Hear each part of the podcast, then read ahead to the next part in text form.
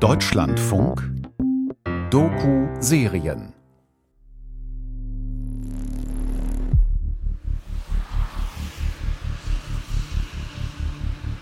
Der 23. Februar 1992 ist ein Sonntag. Es ist kurz nach Mitternacht. Blanka Smigrod ist auf dem Nachhauseweg. Sie arbeitet an der Garderobe im Restaurant Mövenpick in Frankfurt am Main direkt am Opernplatz. Am Wochenende, wenn die Gäste hier nach der Vorstellung in der Oper noch etwas trinken wollen, wird es oft spät. Blanka Smigrod wohnt ganz in der Nähe. Ihr Heimweg dauert nur fünf Minuten. Den Haustürschlüssel hat sie schon in der Hand. Nur wenige Menschen sind noch unterwegs. Es ist kalt. Erst vor ein paar Tagen hat es geschneit. Von hinten nähert sich ihr ein Mann auf einem Fahrrad. Er fährt dicht an sie heran. Dann fällt ein Schuss. Blanka Smigrod ist sofort tot. Ein Kopfschuss aus nächster Nähe, nur 300 Meter von ihrer Haustür entfernt. Es wird mehr als 25 Jahre dauern, bis ihr Mörder in Frankfurt vor Gericht steht.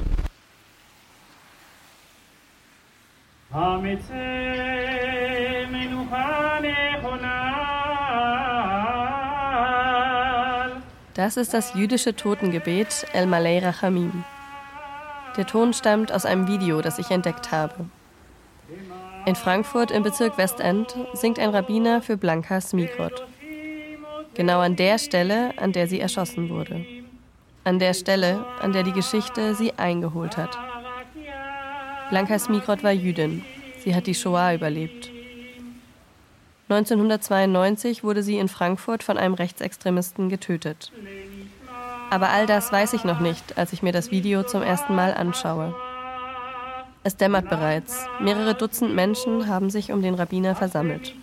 Sie alle gedenken dieser Frau, Blanka Smigrod. Wer war sie und wieso musste sie sterben?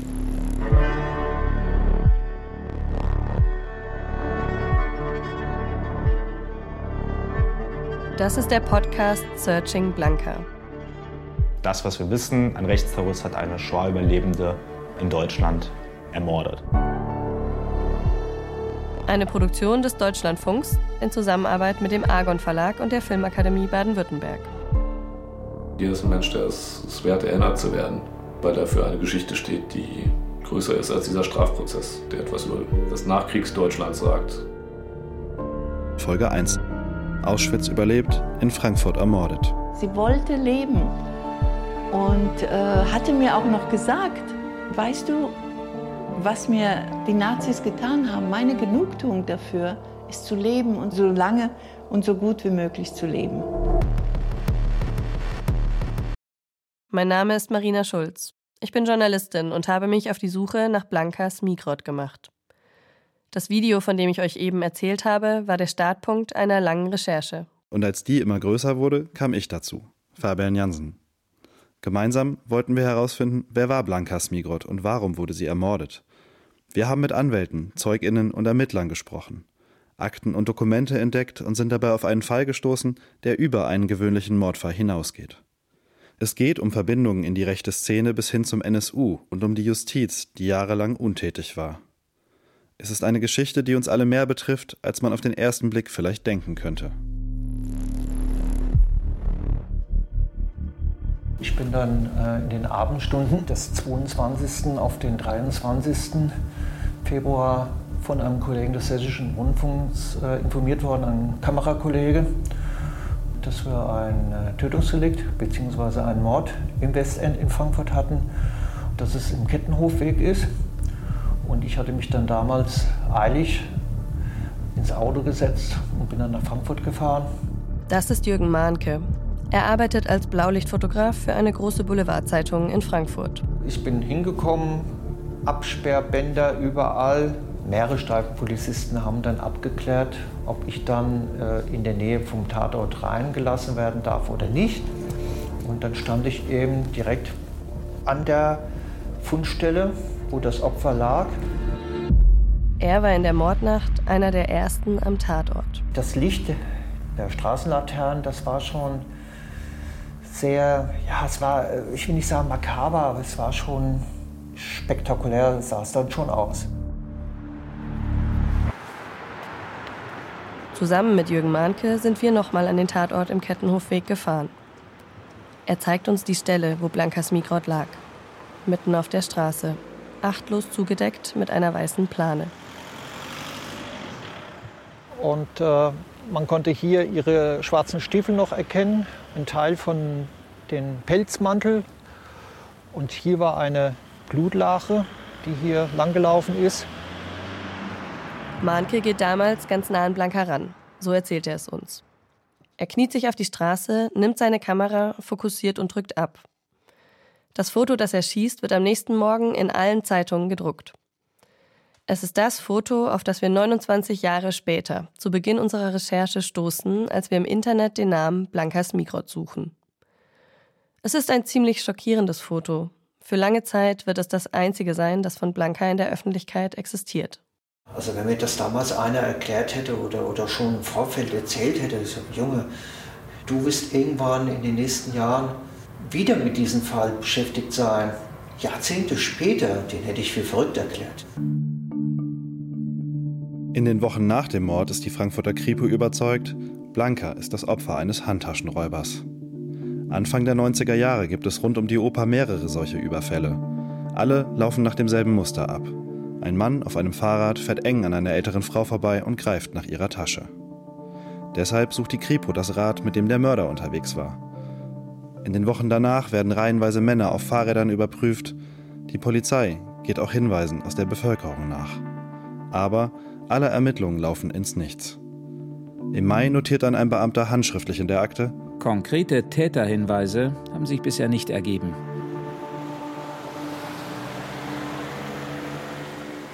Wenn man auf der Kreuzung steht, auf der Blanca erschossen wurde, kann man bereits das Haus sehen, in dem sie gewohnt hat.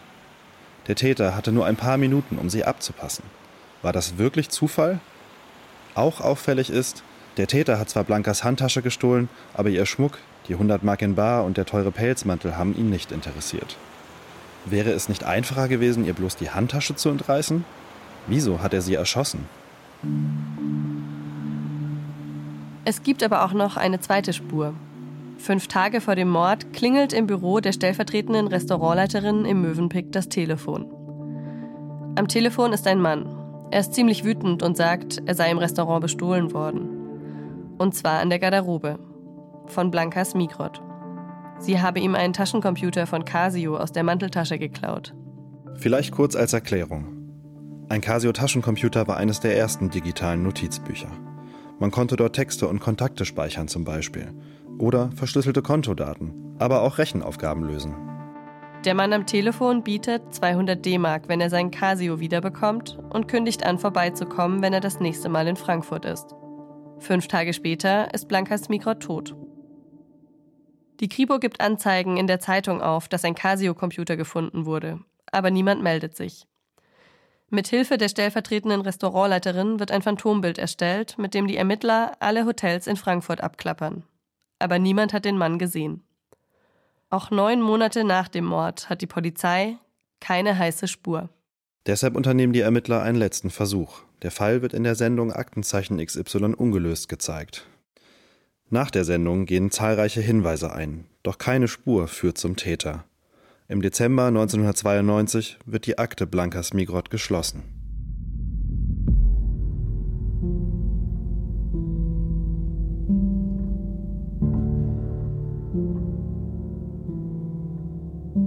Großer Teil der Frankfurter Politik und Zivilgesellschaft hatte nie wirklich einen Berührungspunkt oder überhaupt eine Ahnung, wer Blanka Schmigrot gewesen ist. Das ist Ruben Gertschikow.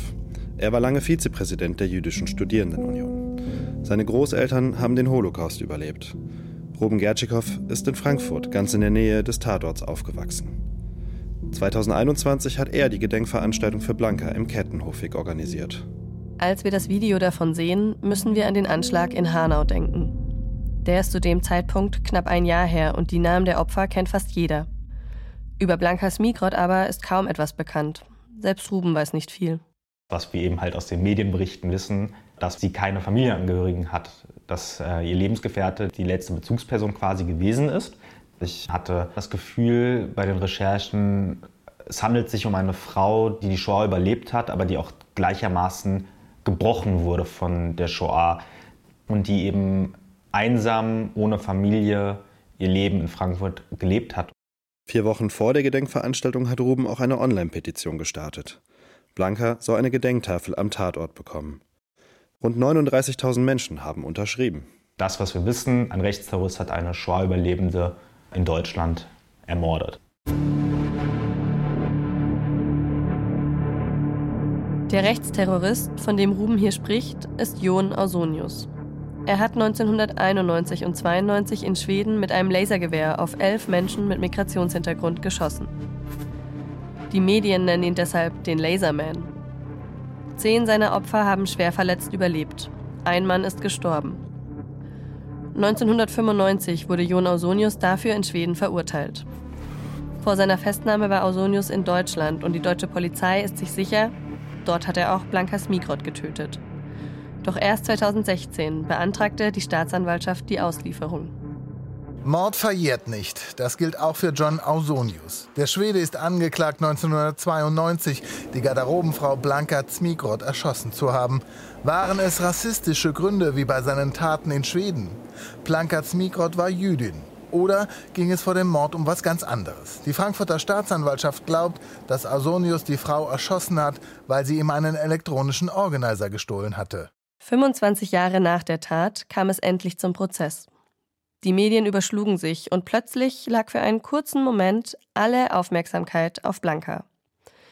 In einem Zeitungsartikel wurde der Steuerberater von Blanca zitiert. Der sagte, man solle den Täter im alten jüdischen Spielermilieu suchen. Und der Hessische Rundfunk präsentierte kurz vor Prozessbeginn eine Zeugin, die erzählte, dass Blanca ein illegales Casino betrieben haben soll. Dann kam jetzt aber raus durch eine Zeugin, dass es da einen Zusammenhang zu illegalen Casinos offenbar gibt. Diese Frau hat uns erzählt, na also nur Garderobenfrau sei die nicht gewesen, sondern die sei bekannt gewesen mit diesem Hotelbetreiber. Aber vor allen Dingen habe sie eine Bar betrieben und im Obergeschoss dieser Bar, da habe sich ein Spielclub befunden. Und sie vermutet, dass möglicherweise Spielschulden, Auseinandersetzungen, ähnliches ein Motiv gewesen sein könnte. Die Berichterstattung war geprägt von Klischees und Stereotypen. Die jüdische Frau mit dicker Goldkette und Nerzmantel. Alleine und verbittert. Tatsächlich aber wusste niemand etwas genaueres über Blanka. Von Anfang an wurde sie in der Zeitung nur die Polin genannt. Manchmal wurde ihr Name falsch geschrieben. Sie nannten sie Branka. Fast alle Infos waren widersprüchlich und bruchstückhaft. Erst unmittelbar vor dem Prozess berichtete der schwedische Journalist Gellert Tamas, dass Blanka Smigrod vier Konzentrationslager überlebt hatte, darunter auch Auschwitz. Auch das war vorher nicht bekannt. Illegales Glücksspiel? Antisemitismus oder doch nur ein Zufall? Die Frage nach dem Motiv trieb alle um. Im Prozess ging es dann aber hauptsächlich um den Täter. Blankas Geschichte spielte dort keine Rolle. Es gab keine Nebenklage, keine Angehörigen. Niemand, der etwas über Blanka sagen konnte. Niemand, der sich noch an sie erinnerte. Tatsächlich würde es für mich nicht so viel ändern, ob am Ende des Tages herauskommt, dass er sie nicht aus antisemitischen Motiven heraus ermordet hat. Für mich allein reicht schon die Aussage, dass ein Rechtsterrorist eine Schauüberlebende in der postnarzisstischen deutschen Gesellschaft ermordet hat.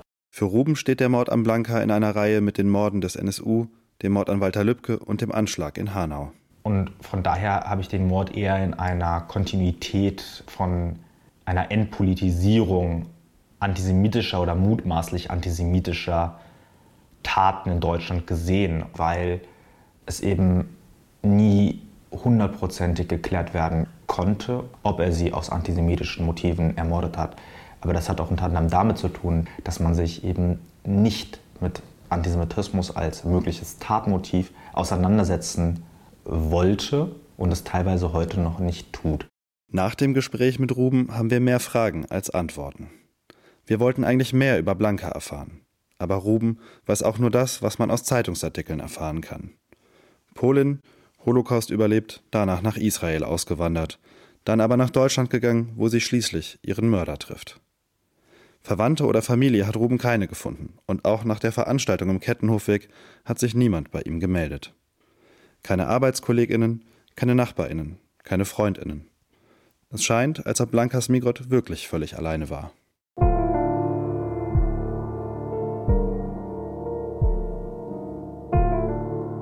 Es ist kaum zu glauben, dass ein Mensch einfach so verschwinden kann. Blanka war 68 Jahre alt. Sie hatte ein Leben, das eng mit der deutschen Geschichte verknüpft war. 68 Jahre können sich doch nicht einfach so in Luft auflösen.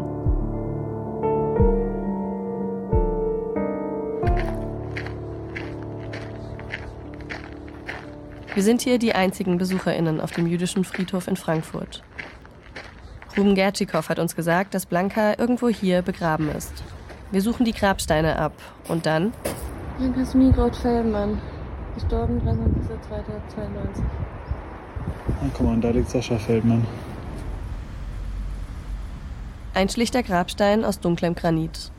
Obendrauf liegen kleine Kieselsteine. Vielleicht kommt ja doch manchmal jemand hierher, der Blanka gekannt hat. In weißer Schrift steht dort das genaue Geburtsdatum. Der 22. Januar 1924. Das klingt erst einmal banal, aber diese kleine Info bringt unsere Recherche sehr voran. Es gibt unglaublich viele Smigrots in Polen. Mit dem Geburtsdatum können wir nun unsere Suche eingrenzen. Wir fragen alle Gedenkstätten ehemaliger Konzentrationslager an, in denen Blanka gewesen sein soll. Ein Problem, auf das wir dabei immer wieder stoßen, Fast alle Unterlagen wurden am Ende des Krieges von der SS vernichtet. Aber dann bringt uns eine E-Mail aus Israel weiter. Yad Vashem, die Shoah-Gedenkstätte in Jerusalem, schickt uns Dokumente von Blanka. Dort steht, dass Blanka 1940 in der Nähe von Königshütte verhaftet und ins Ghetto Benjin gebracht wurde. Königshütte ist die Stadt, in der Blanka aufgewachsen ist. Heute heißt sie Chorschow. We have documents from Yad Vashem. Mhm. And uh, let me just Ah, yeah, that's it, the TD file. And here, for example, that's like where she's from, where she's mhm. born. Wir sind im Staatsarchiv in Katowice in Polen. Vor uns liegt eine dicke Mappe voll mit alten Dokumenten. Ein Mitarbeiter erklärt uns, was wir genau sehen.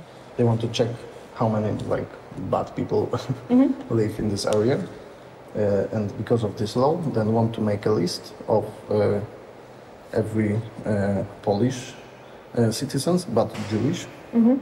uh, who lives in in Chorzów, and they want to know their names, yeah, uh, place of birth. Uh, so that's the list they made. Yes. Aha, yes, yes. Er zeigt uns eine lange Liste mit hunderten Namen. Alles Jüdinnen aus Königshütte.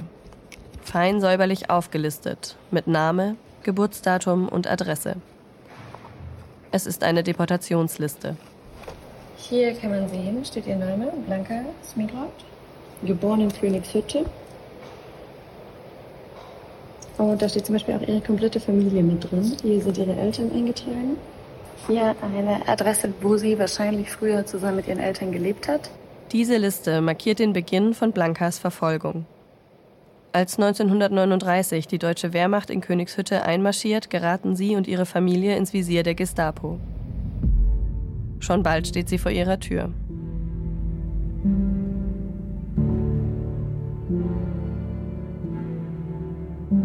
Im Prozess gegen ihren Mörder blieb die Lebensgeschichte von Blanca nur eine Randnotiz. Jona Ausonius, der Täter, stand im Mittelpunkt. Nur in der Urteilsbegründung erlaubte sich die Richterin eine Bemerkung. Frau Smigrod hat mehrere Konzentrationslager überlebt. Auschwitz und Bergen-Belsen. Aber nicht die Begegnung mit dem Angeklagten. Nach zehn Prozesstagen fiel im Februar 2018 das Urteil. Eine lebenslange Haftstrafe mit anschließender Sicherheitsverwahrung. Ein Mord für eine Handtasche, so sah es die Richterin.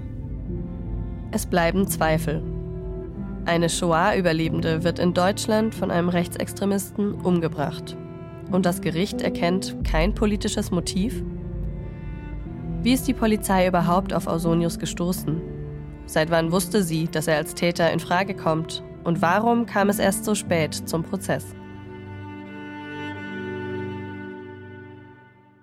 Wir bitten um Einsicht in die Ermittlungsakten, aber die Staatsanwaltschaft lehnt ab. Eine Nebenklage gab es nicht. Wenn wir also an die Akten kommen wollen, bleibt nur die Täterseite. Ausonius, der Täter, wurde bereits 1995 für seine rassistische Anschlagsserie in Schweden zu einer lebenslangen Haftstrafe verurteilt. Dort sitzt er bis heute, auch für seine Tat in Deutschland. Einer, der Kontakt zu ihm hat, ist sein Anwalt, Joachim Bremer. Er hat Ausonius im Prozess 2018 vertreten. Bremer ist ein bekannter Strafverteidiger. Kein Szeneanwalt, sondern einer, der gerne medienwirksame Fälle annimmt. Bremers Kanzlei ist mitten in der Frankfurter Innenstadt. Im Flur vor seinem Büro hängen Filmplakate von Justizthrillern. Das Urteil, The Verdict, die Klassiker eben. Acht Jahre in Folge wurde er zu einem von Deutschlands Top-StrafverteidigerInnen gewählt. Das erzählt er uns stolz und zeigt auf seine Wand voller Urkunden. Bremer sitzt an seinem großen Schreibtisch in einem ledernen Bürostuhl. Von den Fotos vom Tatort erkennt man nichts an der Akte. Nein, nein, das ist alles schwarz. Das sind dann die alten Fotos, die zum Teil schwarz-weiß sind. Wenn die dann wiederum fotokopiert werden oder gescannt werden, dann haben sie nur noch schwarze Flecken. Er schaut angestrengt auf den Bildschirm. Vor ihm die Fotos vom Tatort und das Polizeiprotokoll. Wurde denn notiert, dass sie diese Tätowierung auf dem Arm hatte? Helle Pelzjacke, ein dunkel gemustertes Halstuch, braune Jacke mit schwarz Karoff, was auch immer, Streifen, brauner Pullover, heller BH, brauner Rock, Strumpfhose, braune Stiefel. So, sonst steht da nichts. Tätowierung im Bereich des linken Ellenbogengelenks. Inwieweit da was da tätowiert ist, steht nur Tätowierung, steht nicht mal was. Wir würden gern einen Blick in die Akte werfen, um mehr über die Ermittlungen zu erfahren. Details, die einen Hinweis geben könnten auf ein mögliches rassistisches oder antisemitisches Motiv. Konnte Ausonius erkennen, dass Blanca jüdisch war? Trug sie vielleicht einen Davidstern oder konnte er zufällig ihre KZ-Nummer erkennen? Wurde bei den Ermittlungen überprüft, ob Ausonius Verbindungen in die rechtsextreme Szene hatte? In der Akte würden wir vermutlich Antworten auf unsere Fragen finden, aber mehr will Bremer uns nicht verraten. Wenn er uns die Akte geben würde, könne er sich strafbar machen, sagt er. Nur eine Person könnte uns die Akte geben. Jon Ausonius selbst.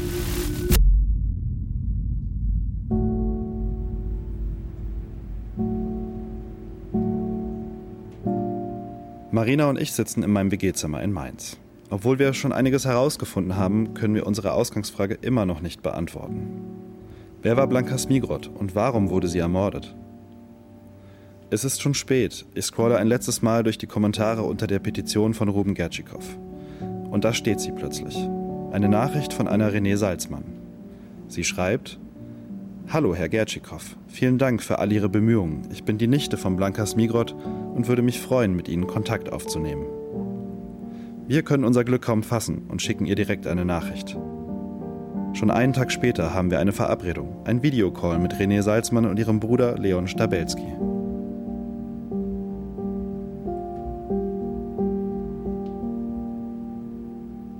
Für uns kam unsere Tante das erste Mal zur Erscheinung 1956.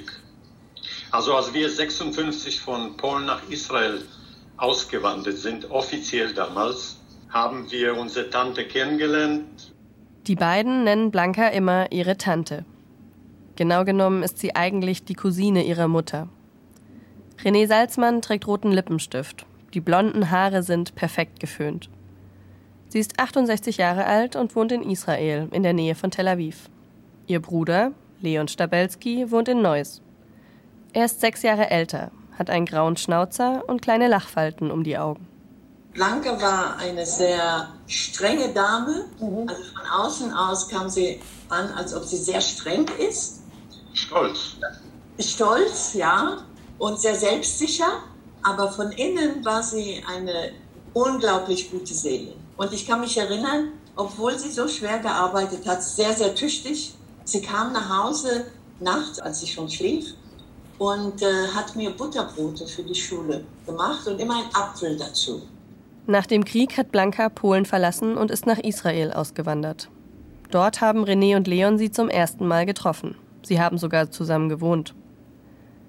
Dass sich 29 Jahre nach ihrem Tod plötzlich JournalistInnen für ihre Tante interessieren, überrascht die beiden. Wir sind nie auf die Idee gekommen, eine Gedenktafel.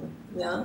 Das war unsere Tante. Ich weiß nicht, wie ich das erklären soll. Wenn plötzlich, sie war keine berühmte Person. Ja, jetzt auf einmal ist sie überall in den Zeitungen. Ja, sie war keine berühmte Person, dass man Ich weiß nicht, man hat zum Beispiel für Kennedy die Straße, Kennedy Allee oder sowas gemacht, ja. Und wir haben das nicht in dieser Weise darüber nachgedacht. Ja, es war uns nur wichtig, dass der, der sie ermordet hat, auch bestraft wird. Die ganzen Jahre dazwischen haben wir, glaube ich, das eine oder andere Mal drüber mal gesprochen, wenn wir an sie gedacht haben und äh, haben gehofft, dass da irgendwas passiert, aber die Hoffnung natürlich aufgegeben nach so vielen Jahren. Dieses Gespräch hat unser Bild von Blanca um 180 Grad gedreht. Auf einmal gibt es jemanden, der Blanca nicht nur aus den Dokumenten kennt, sondern mit ihr gewohnt, gesprochen, gelacht und geweint hat. Wir wissen jetzt, dass sie polnisches Essen geliebt und zu jiddischer Musik getanzt hat, wie sie gesprochen hat und gegangen ist. Sie hat eine Geschichte, die nicht nur durch den Holocaust und ihren Mörder definiert wird, sie wird zu einer Geschäftsfrau, einer Macherin, einer Frau, die viele Höhen und Tiefen durchlebt hat und immer wieder aufgestanden ist. Nach Jahren der Verfolgung im Dritten Reich ist Blanca nach Israel gegangen und hat sich dort ein neues Leben voller Glück und Sicherheit aufgebaut. Sie war ja in all den KZs und Zwangsarbeitslager und so weiter.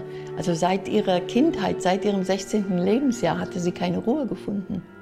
Seitdem sie also verfolgt wurde. Und dann erst wieder in Israel war sie wieder frei. Niemand wird mich jemals hier zwangsarbeiten lassen oder mich verschleppen oder mich ausweisen. Ich kann immer hier bleiben, weil ich unter meinen Menschen bin. Warum ist sie nach Deutschland gegangen? Zurück ins Land der Täter, wo sie schließlich auf ihren Mörder trifft. Wieso hat sie Israel, ihren sicheren Hafen, verlassen? Das war ein Schicksalsschlag für Blanca. Sie wollte nicht weg von Israel. Aber also an der einen Seite war Israel und die Liebe für Israel, auf der anderen Seite war die Liebe zu Sascha. Und Sascha hat Vorrang bekommen. Und Sascha wollte nach Deutschland. Also sind sie nach Deutschland. Aber für sie war das sehr schwierig, Israel zu verlassen.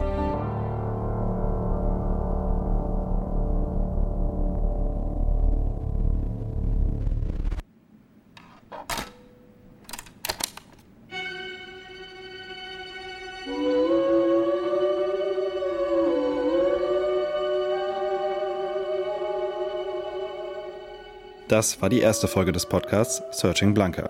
Auschwitz überlebt, in Frankfurt ermordet. Von uns, Fabian Jansen und Marina Schulz. Gesprochen haben außerdem Stefko Hanuszewski und Sigrid Burgholder. Ton und Technik Gunther Rose und Frank Biller. Musik Felix Rösch. Regie Matthias Kapohl. Der Podcast Searching Blanca entstand in Zusammenarbeit mit dem Argon Verlag und der Filmakademie Baden-Württemberg. Redaktion Argon Verlag Britta Rotsch. Redaktion Wolfgang Schiller. Eine Produktion des Deutschlandfunks 2023. Es ist die Welt groß genug, nur von mir sein Play. Wie ein Blick ist zurück, es ist zerstört dahin soll ihr gehen.